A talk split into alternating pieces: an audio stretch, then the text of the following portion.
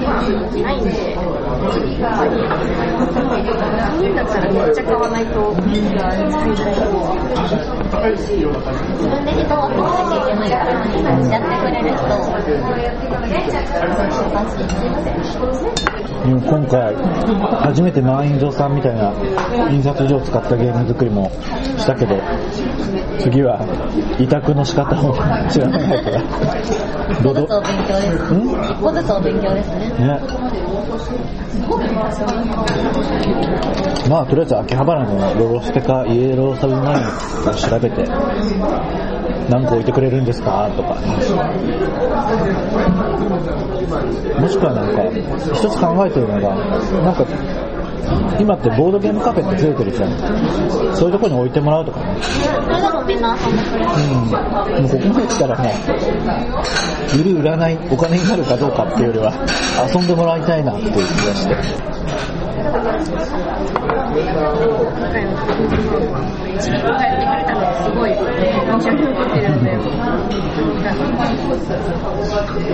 れは遠くから見てハラハラしてたわ、遊べるのかなって。対象年齢10歳に設定したんだけどさ、っていうのはやっぱり、まあ、痛風の概念を理解できないからっていうのと、あとはその積む時のプレーによっては、その子が原因でなんかゲームが崩壊しかねないから。もめちゃくちゃうまかったですね。意外、意外と遊べるの得意っていうのが、うんうん。ガンガン積んでたのと、子供が好きなものは低いんで、うん、んなにやばいのは、エビフライぐらい。うん。そうだねビ、ビールはまず取んないだろうし。すごいビール飲みたがるから。みんなビール飲まないのって言ってました。あと最初の方、散々自慢したというか、楽しみにしてた、アマゾンプロダクツっていう別のポッドキャストの人、結局来なかったっぽいんだよね。見なかったから。残念。まあ、いい加減な人たちだから、めんどくさくて行かないって言ったんだと思う。寒かったし。うん。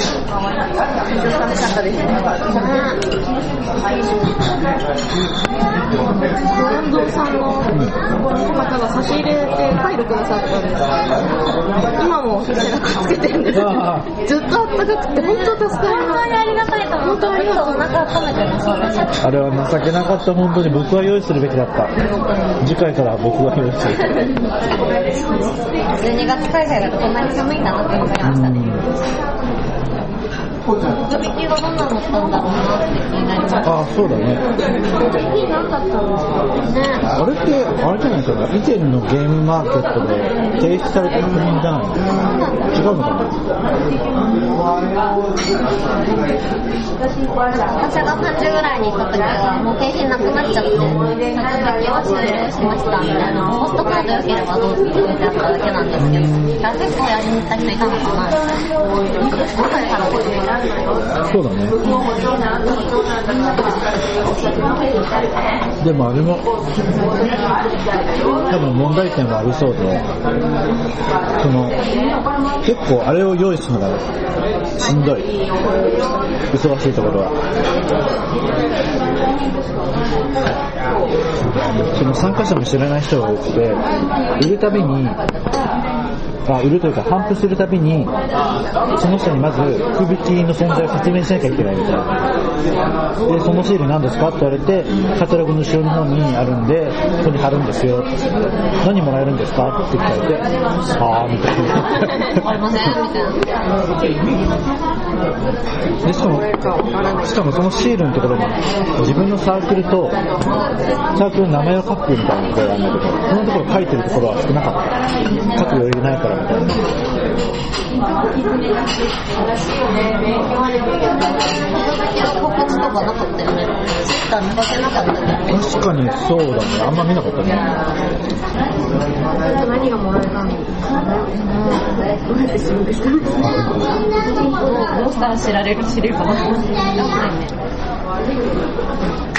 生ボードゲアイドルを見てました私ボードゲアイドルシュピシュピール遊園地さんを見ましたよあの話題の今回からブースのお手伝いとかしてたからなんかブースの手伝いとかってサークルがあるってこと応募できるなんかシュピにお手伝いしてほしい人たち応募できて3人いるから一人1ヘクタサークルかな1時間だけ売り込の手伝いしてくれますのでそ今回あってそんなこと言ったらうち笹明遊園地だ 対抗馬ですよ最高かな。女子最近頑張ってる佐々木遊園地。スピール遊園地が佐々木遊園地。なんかね、あ、やっぱモテゲーさんというだけあって、女の子にモテるんですねって、あんないっぱい女の子でさっきから出てたって、なんか申し訳ない気持ち。いやでも実際ね、女の子2人が主をやってるっていうのはかなり目を引くポイントだった気がする。だっていなかったよね、あの女子ばっか試合でやってくれるみたいな。あんまいなかった逆に売り子は女子の方がよかったかもしれない。だって以前も、もう昆布さんになんかその売るのをやってもらった時とかで、全然加速度が違ったの。うんはい。元芸男子個室生徒1の佐々木です。今日は何日ですか今日は12月の28日午後11時25分前。いやあの、これまでの、ここまで聞いてくれた方、あの、ノイズがひどくて申し訳ありませんでした。しかも、あの、食事の最中ですね。あの後、アサリのパスタとか来まして、さらにあれ以上の雑音がやばくなったので、さすがにあれ以降の収録の方はカットしてたるを得ませんでした。で、今、編集して、その後つなぎどうしようって感じで撮ってるんですけれども、あれからだいぶ経ちましたが、まあ改めて補足ということで、当時のことをちょっと振り返って撮ろうと思っています。まああの、間が空いてしまった言い訳としては、年末忙しいんですよね。とこも。まあいろんな用事が終わったで、ふるさと納税もね、それも含めて、まあ今年の用事は一通り済んだなってところで、改めて収録しています。まず、クオン堂のクオンさん、差し入れありがとうございました。そして、あの、当日、ブース行ってケーキバイキングを買うと言ってたんですけども、行かなくて申し訳ありませんでした。痛風すごろくがですね、さばききれず、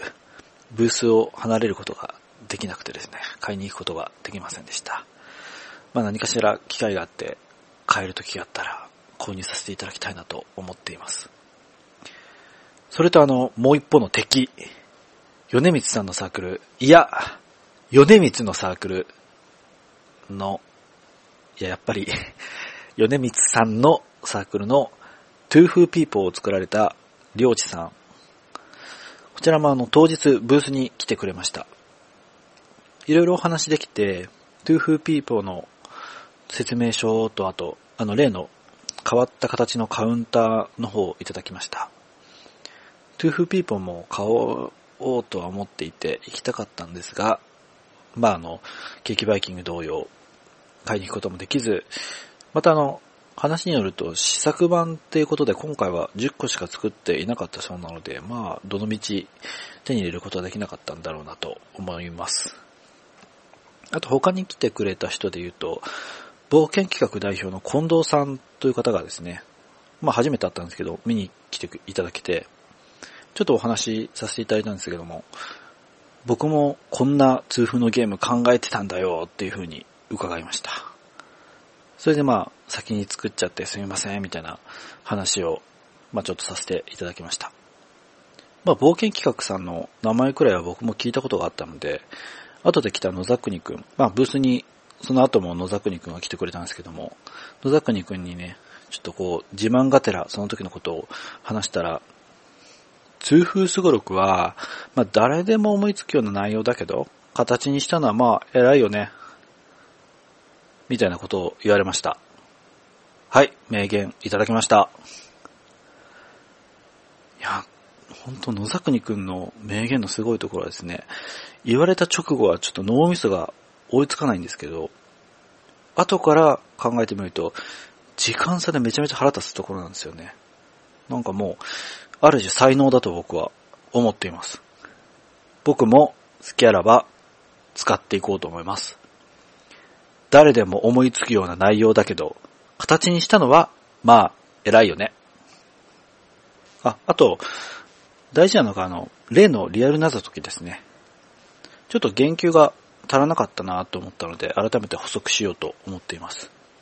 その例のリアル謎解きのチェックポイントをやらせていただいたんですけれども、結論から言うと、チェックポイントを設けたからといって、出店者として邪魔に感じることはありませんでした。まあ、さすが多くの人が来ていただけたんですけれども、ほとんどの人はですね、その僕のサークルのとこに貼ってあった、そのチェックポイントの文章ですかね、文章を写メだけ取って、さっと立ち去る感じでした。ただ、タイミングによっては結構人書きができちゃうとか、まあ5、6人、下手したら10人近くなんですけれども、まあその人書きができることはあったんですけれども、まあうちはたった100個のボードゲームを裁くことができないくらいの弱小サークルなので、まあ問題はなかったですね。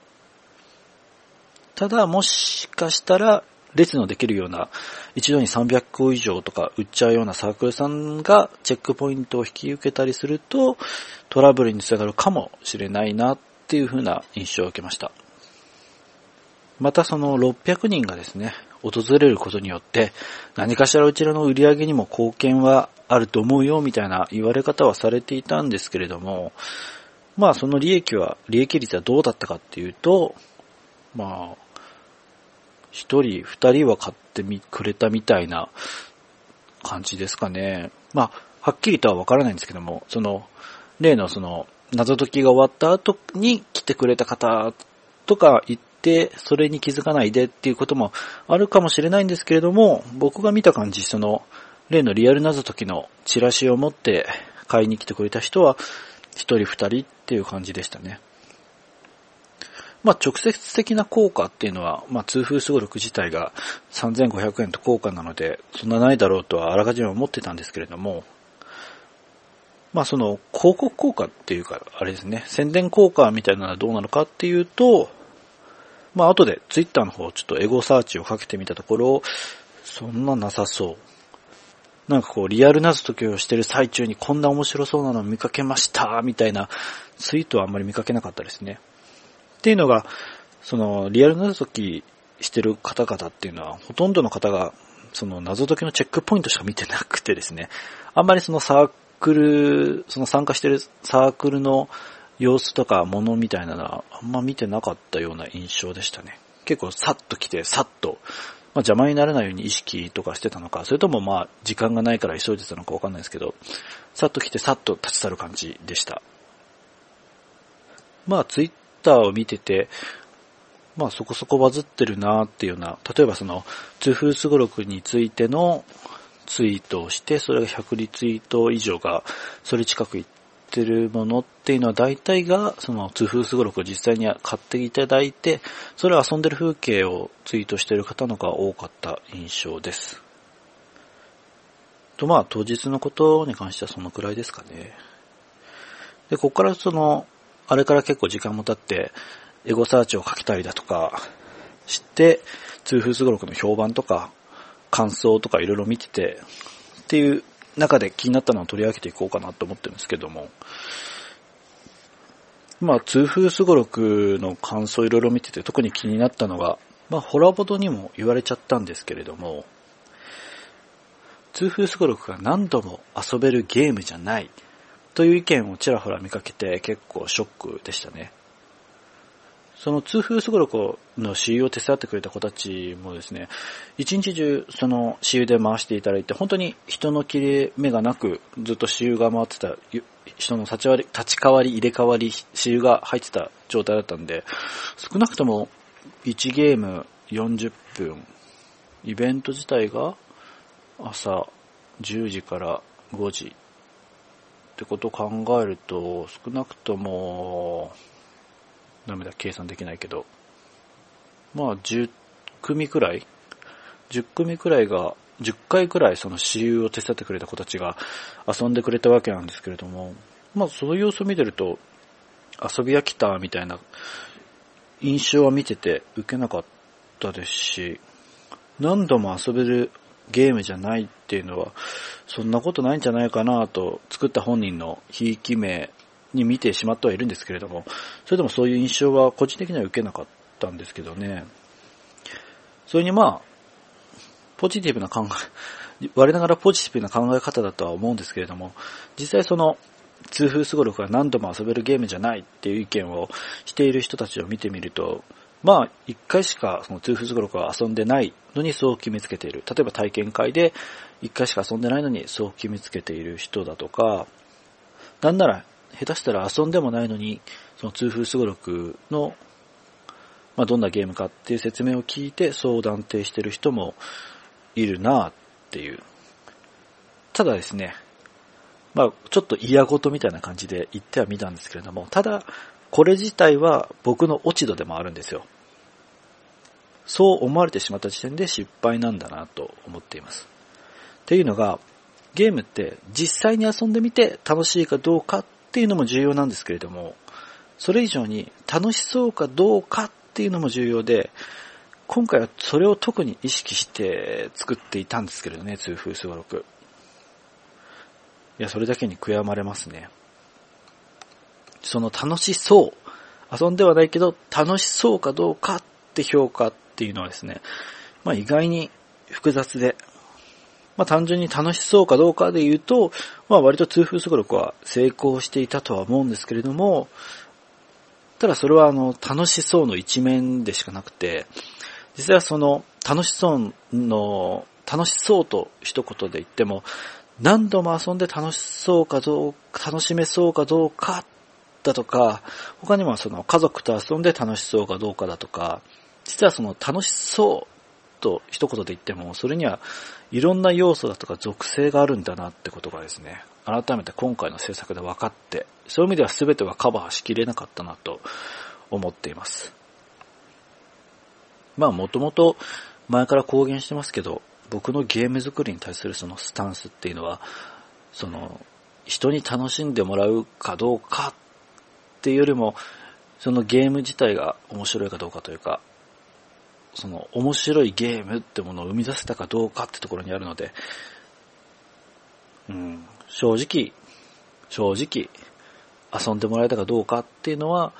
実は言うとどうでもいい部分ではあるんですけれども、まあ、今回は本気でまあ、ボードゲームを一つ作ってみるっていうのをやってみたら、まあ、あくまでそれは理想論でね、まあそういう信念なんかよりも、在庫を残したらやばいって気持ちの方が多いってことが分かりましたね。まあ、現実的にそうですよね。遊んでもらうかどうかなんてどうでもいいぜって格好つけて言ってましたけど、なんだかんだツイッターとかで毎日痛風すごろくでエゴサーチかけちゃいますもんね。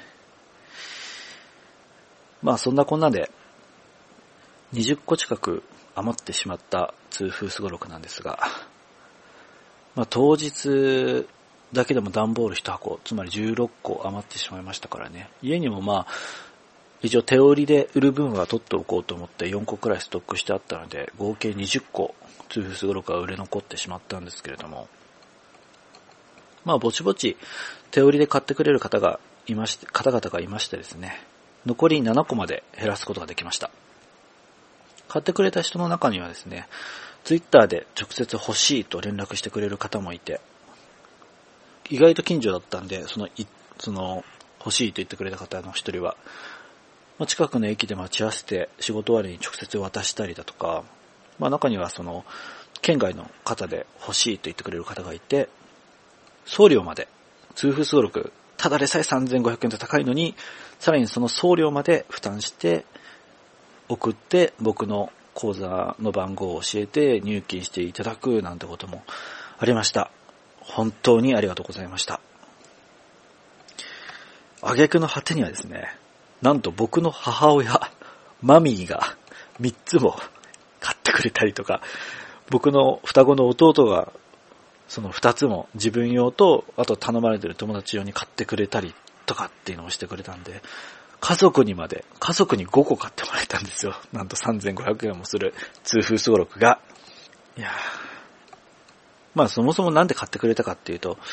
以前その母親に痛風登録の話をしたことがあるっていうのは、確か話したと思うんですけれども、まあ親の反応、親世代の反応も気になるってことで。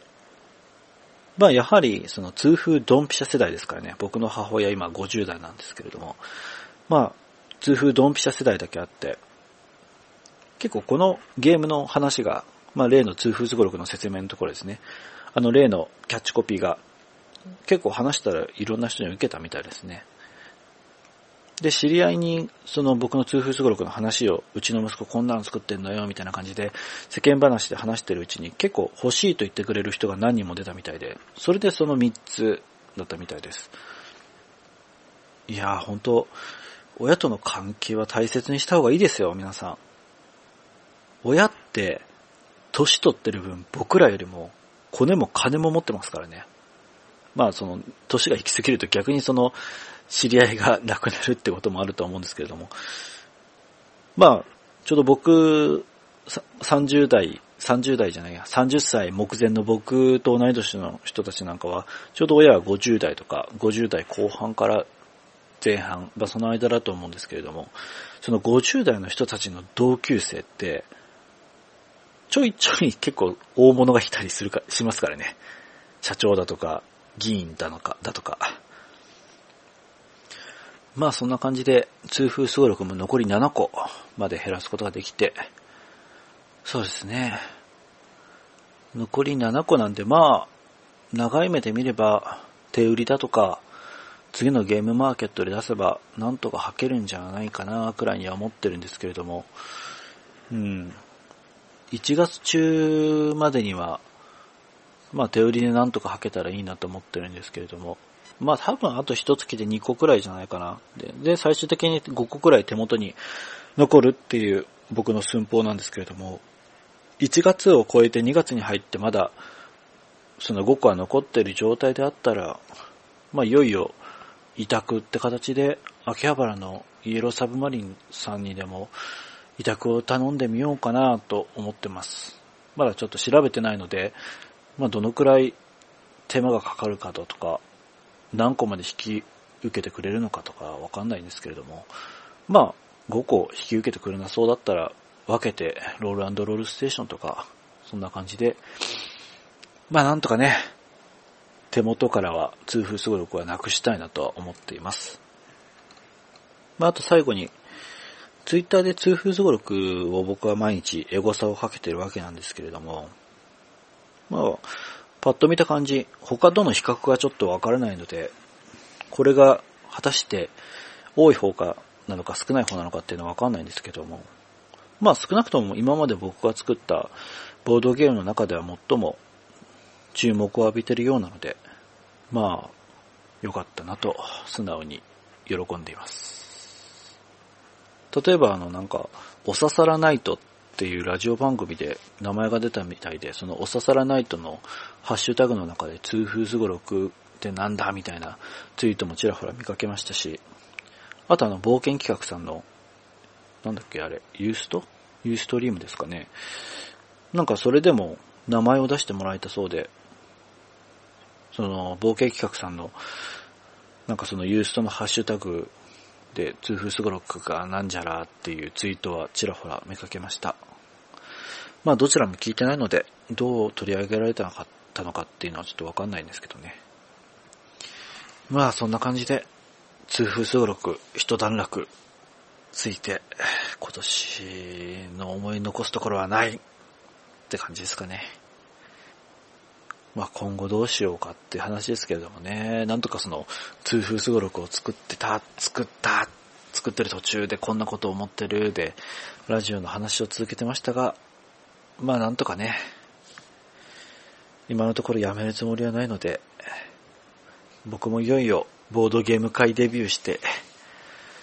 ちらほらとそのボードゲームの、遊んだボードゲームの感想だとかをね、ラジオで話せるようになればいいなと思っています。だいたいそんな感じで、結構長くなったのかな、全部合わせたら。で最初の方は何度も言いますけど、その雑音がひどくて申し訳ありませんでした。まあ、ここまで聞いていただけた方々には感謝感謝ですね。一人だと相変わらずやめどころが見つからないんですが、心あれで告知といきますか。告知、シーサーブログでやっています。Google 検索でモーテゲーで聞いて、そうすると僕らのサイトがあるので、そちらから聞いてください。Twitter やっています。Twitter でモーテゲーで検索すると、黄色のバッグに僕と野田にくんのドット絵のアイコンがあるので、そちらをフォローして意見と欲しいです。痛風すごろく、残り7個残ってます。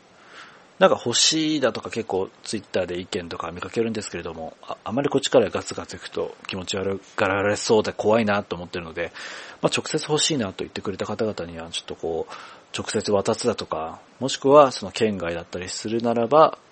その送料をちょっといただくことになってしまうんですけれども、発送して振り込んでいただくとかって感じで今対応しています。こっそりとね。こっちからグイグイ行くとなんか、ね、気持ち悪いなって思われるのが怖いので、そんな感じで対応しています。まあ、先ほども言ったんですけれども、2月に入ってまだ残ってるようになったら、その分は、イエローサブマリンさんか、ロールロールステーションさんに委託で頼もうかなと考えています。で、もう次のゲームマーケットの参加申し込みが始まる、来、確か来年のすぐ1月の何だったか忘れたけど、来年始まってすぐに開始されるそうなんですけども、まあちょっと次はね、ちょっと来年個人的に忙しい余地がいろいろあるので、次のゲームマーケットの参加は考えていません。今まで連続でね、ずっと続けてきましたけど、ちょっとね、休ませてもらおうかなと思っています。まあもしかしたら当日、今度は買う側でね、初めて参加しようかなとも考えてはいます。大体そんな感じですかね。まあ、あとそろそろゲーム会に行って、その、レビューするゲームみたいなのもちょっと探していこうと思うのでね、徐々にプレイヤー側にも移行しようと考えています。なのでなんか土日に川崎、秋葉原近辺でボードゲーム会こんなのやるそうですよみたいなのを教えてくれたら嬉しいなと思っています。告知でもなかなかやめどころが見つけられませんね。はい、切ります。せーの、モテ系男子講室でした。生徒1の、生徒1の佐々木でした。さよなら。良いお年を、かな。